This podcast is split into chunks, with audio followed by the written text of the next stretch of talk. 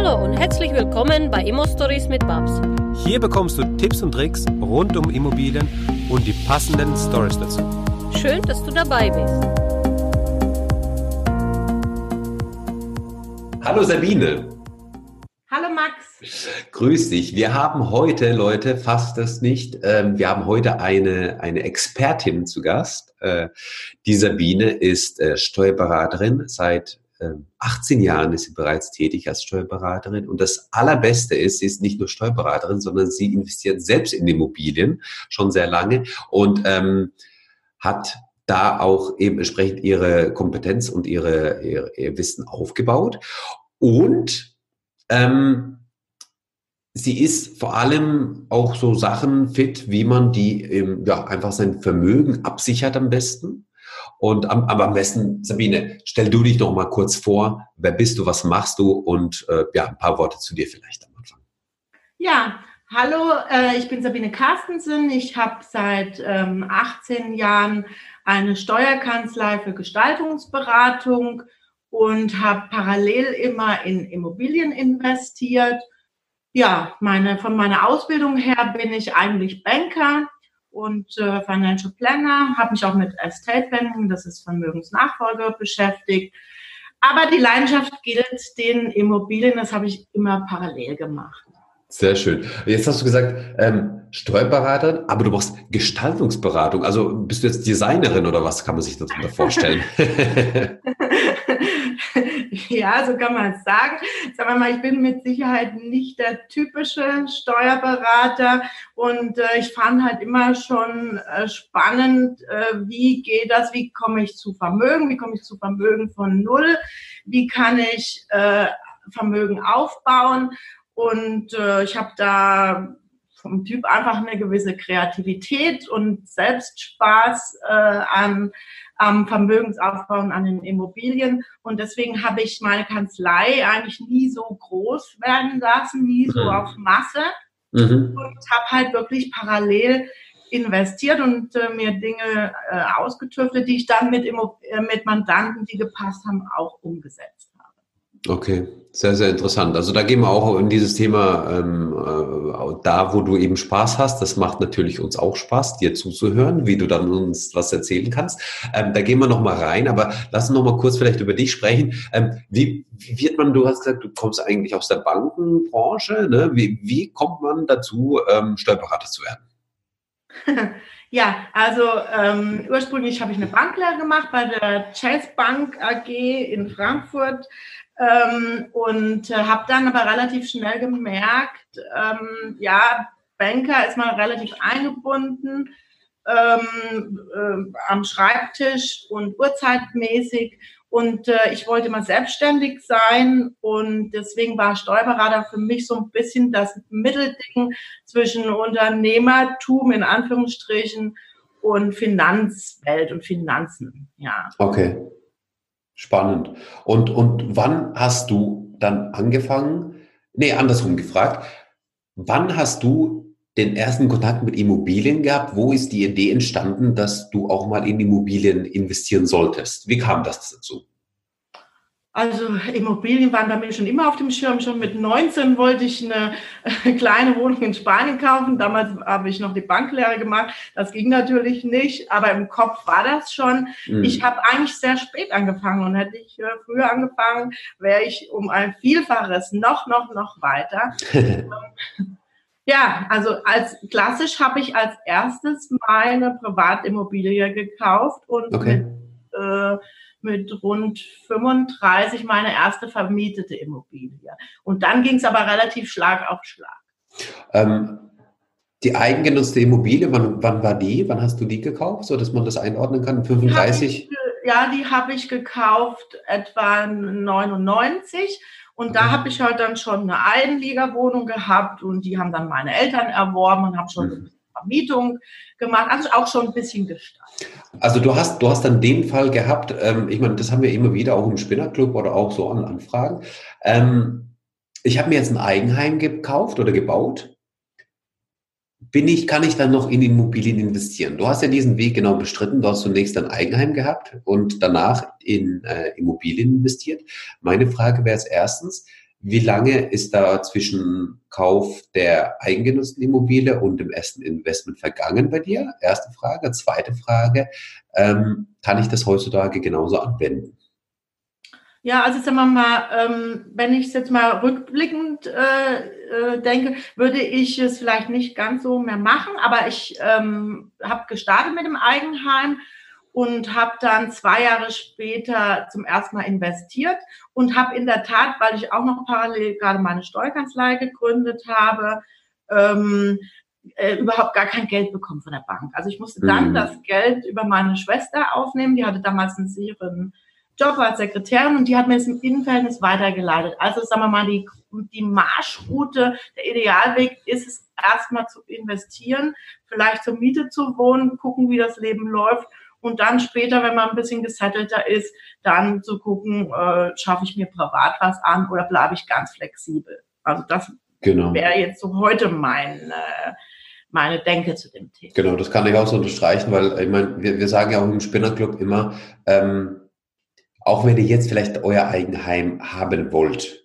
ähm, wir haben Leute im Spinnerclub, die in acht Monaten ihre zehn Einheiten schaffen aufzubauen. Ich sage immer, nehmt euch ein Jahr Zeit, ein, zwei Jahre Zeit, wartet noch mal ein, zwei Jahre mit dem Eigenheim, ne, baut euch im ersten Jahr die zehn Einheiten auf. In, in dem zweiten Jahr könnt ihr nochmal nachbessern, nachjustieren, was die Einkünfte der Immobilien angeht. Und dann steht ihr bei der Bank nach den zwei Jahren deutlich besser da als heute einfach. Und das ist genau der Punkt, wo man dann sagt, okay, ich habe auf einmal ähm, nicht nur mein, mein, mein Einkommen, was ich monatlich nachweisen kann, sondern ich habe auch die Einkünfte aus den Immobilien, also Vermietung und Verpachtung, die ich der Bank gegenüber präsentieren kann. Und das ist natürlich deutlich besser als umgekehrt zu machen. Ja, also das kann ich nur unterstreichen, weil eigengenutztes ist immer Konsum, das muss man auch so sehen. Und, ähm, und die Bank sieht natürlich dann auch, dass man es einfach kann, ja, dass man eine mhm. Immobilie führen kann, aufwerten kann, vermieten kann.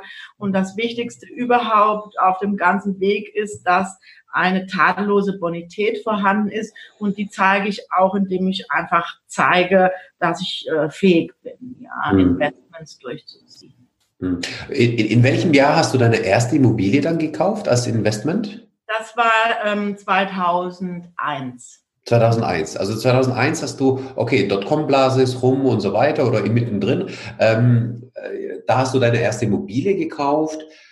Ähm, wie viele hast du jetzt? Wie viele Einheiten? Bei wie vielen Einheiten ich ähm, habe jetzt aktuell 44 Wohneinheiten, wow. weil die Bandbreite sehr groß ist vom, ich sag mal, vom Penthouse mit 70 Quadratmeter Terrasse bis zur ganz, ganz kleinen, ganz kleinen Einzimmer-Apartment, äh, wo natürlich da ist die Rendite natürlich äh, gigantisch und mhm. äh, also alle möglichen Typen alleine gekauft, als GBR gekauft, als Co-Investment mhm. gekauft. Also ja, sehr schön, sehr toll. Und, und bist du irgendwie auf ein, auf ein Gebiet spezialisiert äh, oder bist du deutschlandweit investiert?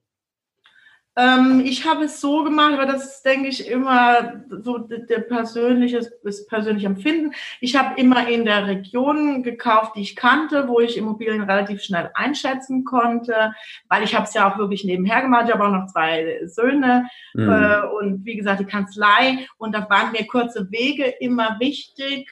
Äh, damals war auch noch nicht so viel online möglich, wie es heute, heute ist es größer.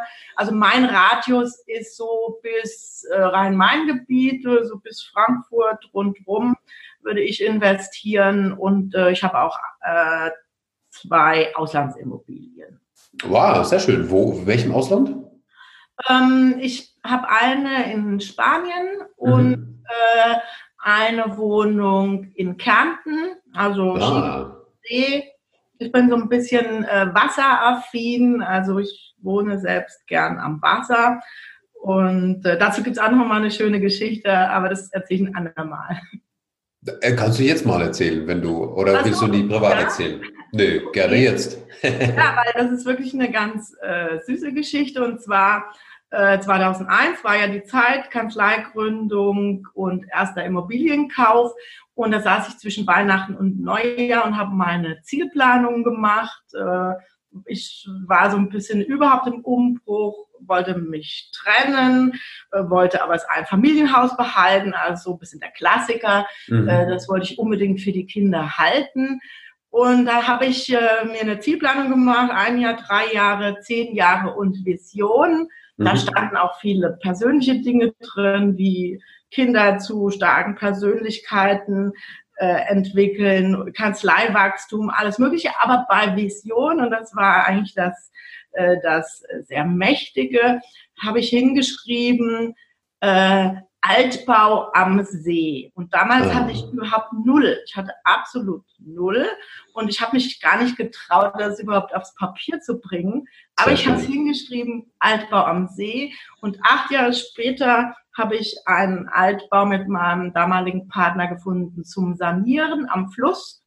Äh, zwölf Jahre später habe ich ein Penthouse am See gekauft. Ja. Äh, und noch zwei Jahre später dann die Familienwohnung in Spanien übernommen, am Meer. Und das, da muss ich halt immer dran denken und schmunzeln. Ja. Also Ziele haben wirklich eine Macht und wenn sie groß sind und von dem Innersten kommen, dann, dann werden sie Wirklichkeit.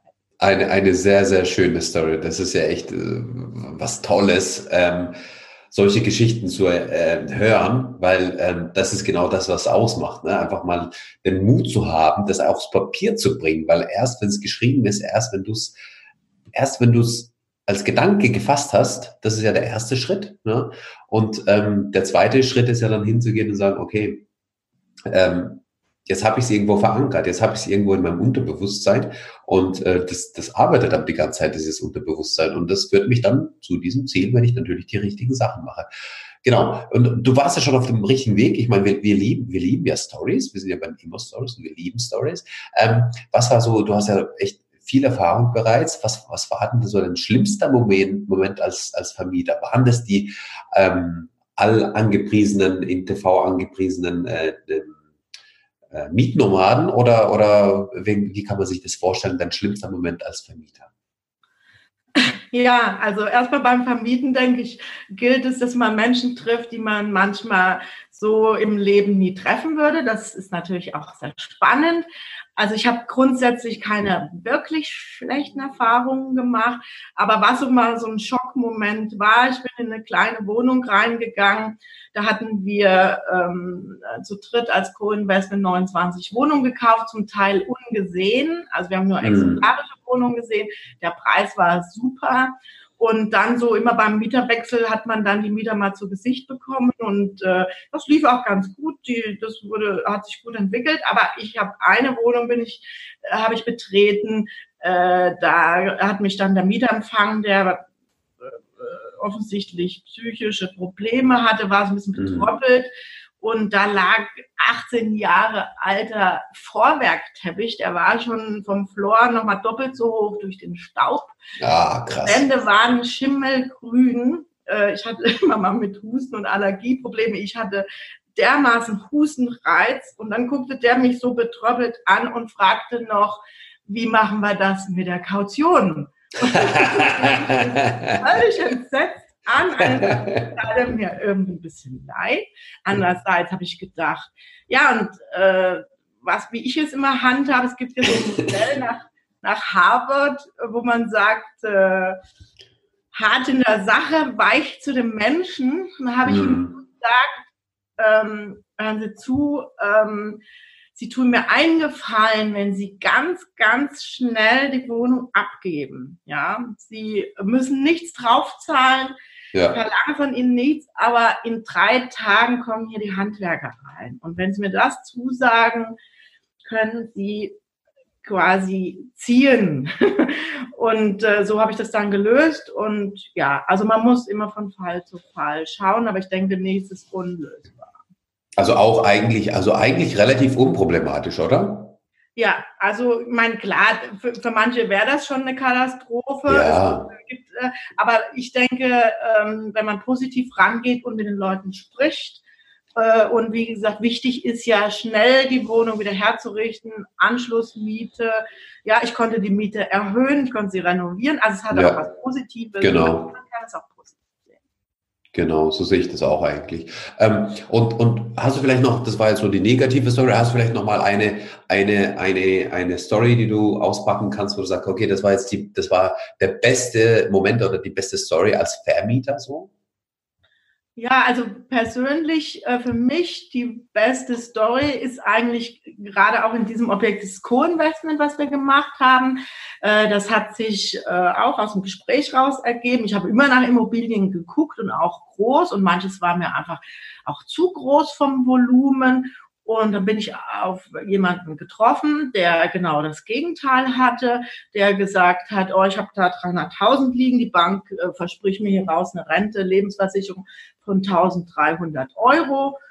Und damit komme ich gar nicht klar. Und irgendwie fing das bei mir an zu arbeiten und wir haben dann ein Co-Investment aufgesetzt mit äh, 29 Einzimmerwohnungen, wo wir ähm, so günstig, das war vor fünfeinhalb Jahren, so günstig eingekauft haben, dass wir das Ganze nach äh, 15 Jahren komplett schuldenfrei bekommen und dass wir sogar dann dieser dritten Person zusagen konnten, nach zwölf Jahren schon auszuscheiden gegen eine Rente, die um ein Mehrfaches höher war als das, was er zu erwarten hatte. Und das war einfach sehr mächtig für uns. Alle drei haben wir innerhalb von kürzester Zeit äh, unsere komplette Altersvorsorge aufgestellt. Ja, als Add, also bei mir als Add-on und äh, äh, bei dem anderen war das wirklich äh, der Hauptbaustein.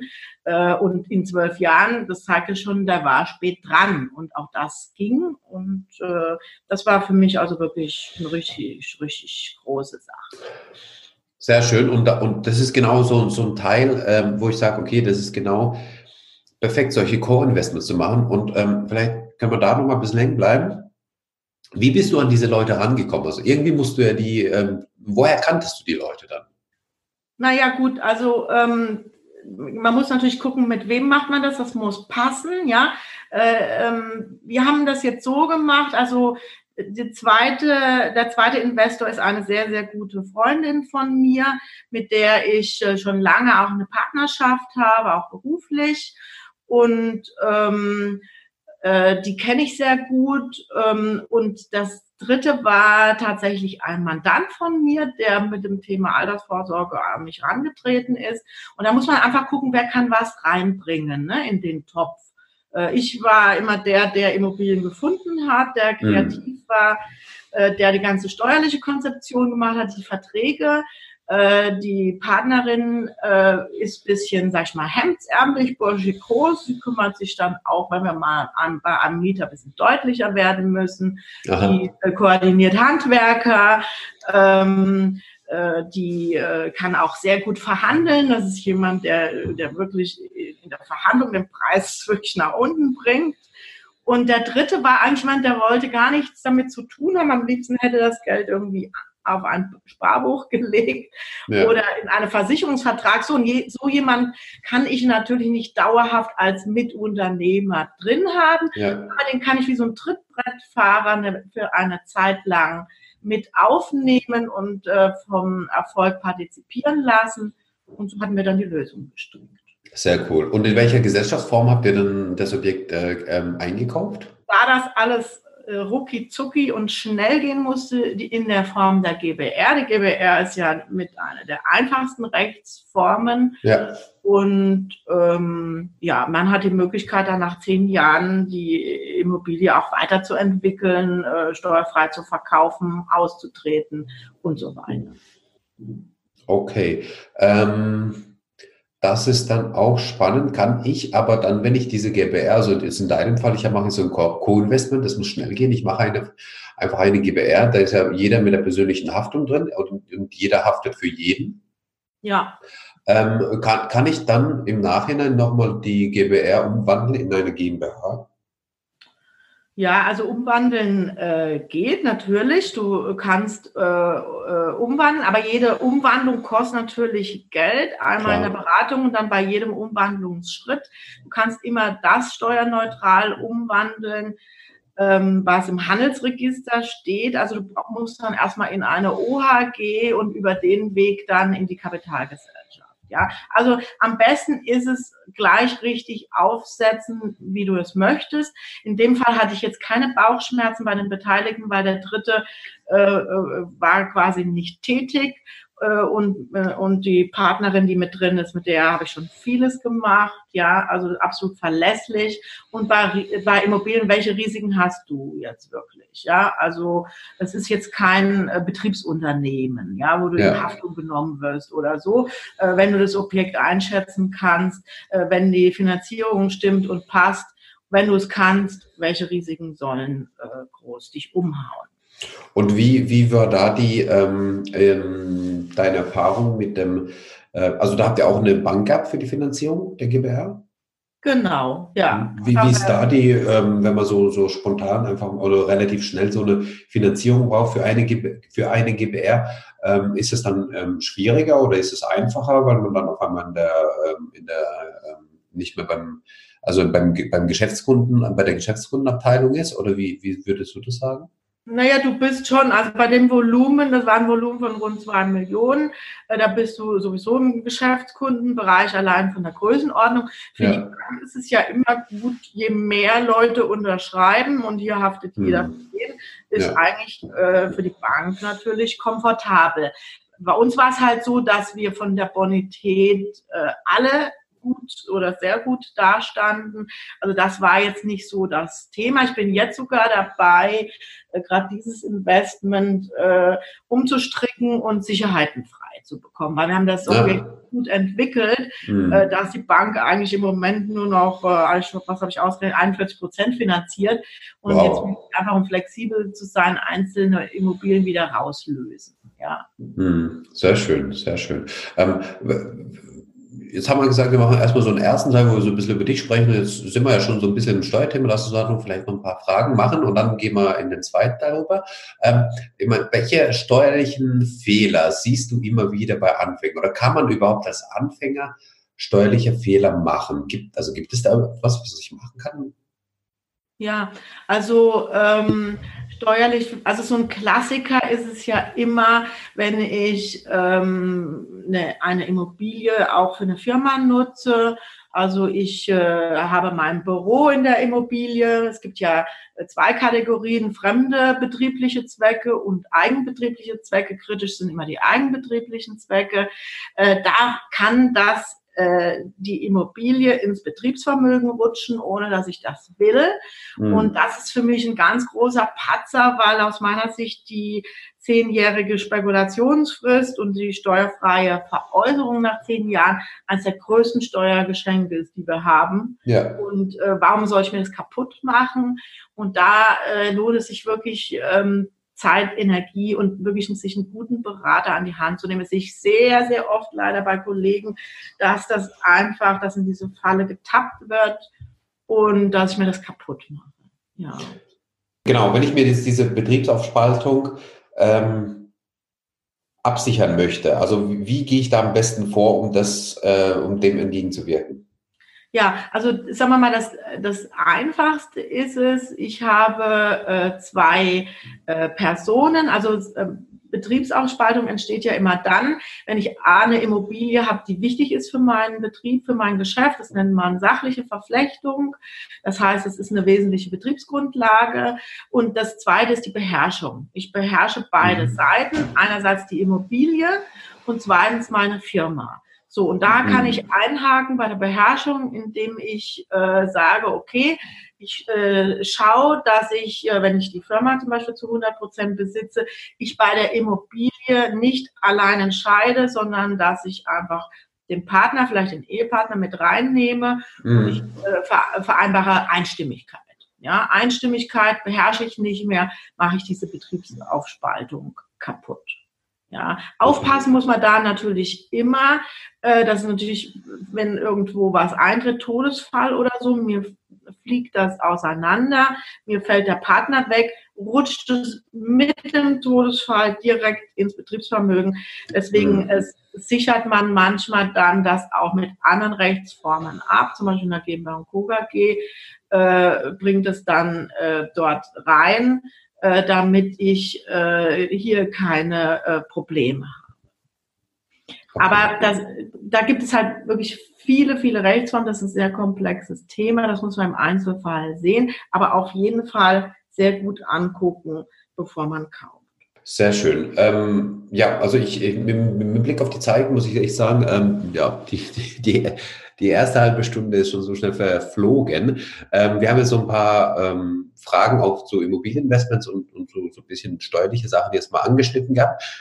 Wir werden im zweiten Teil auch nochmal äh, zu den Stichworten E-Gartenschaukel, ähm, Holding, also GmbH Holding, ähm, Genossenschaft, so diese Themen auch vielleicht nochmal an, anreißen, darüber sprechen. Ähm, ich freue mich auf den zweiten Teil bereits mit dir. Ähm, Sabine. Und ähm, ja, vielleicht hast du nochmal ein, ein Schlusswort für den ersten Teil, was du den Leuten mitgeben könntest. Ja, was kann ich euch mitgeben? Auf jeden Fall ähm, achtet auf eure Bonität und äh, wenn ihr könnt, wenn ihr gute Investments habt, kauft das, was euch die Bank kaufen lässt, setzt es sauber auf und investiert, egal was ihr macht, ob ihr angestellt seid, ob ihr selbstständig seid, ob ihr ein Unternehmen habt, investiert parallel neben eurer Haupttätigkeit und äh, schickt einfach ein zweites Pferd ins Rennen und baut euch selbst und eigenverantwortlich eure Altersvorsorge und eure finanzielle Freiheit auf. Danke dir. Tschüss. Tschüss, Max. Danke, dass du uns zugehört hast. Wenn du eine Frage hast, dann schreib diese gerne mit einer Bewertung bei iTunes. Diese werden wir dann auch vorlesen. Wir danken dir und hören uns dann beim nächsten Mal.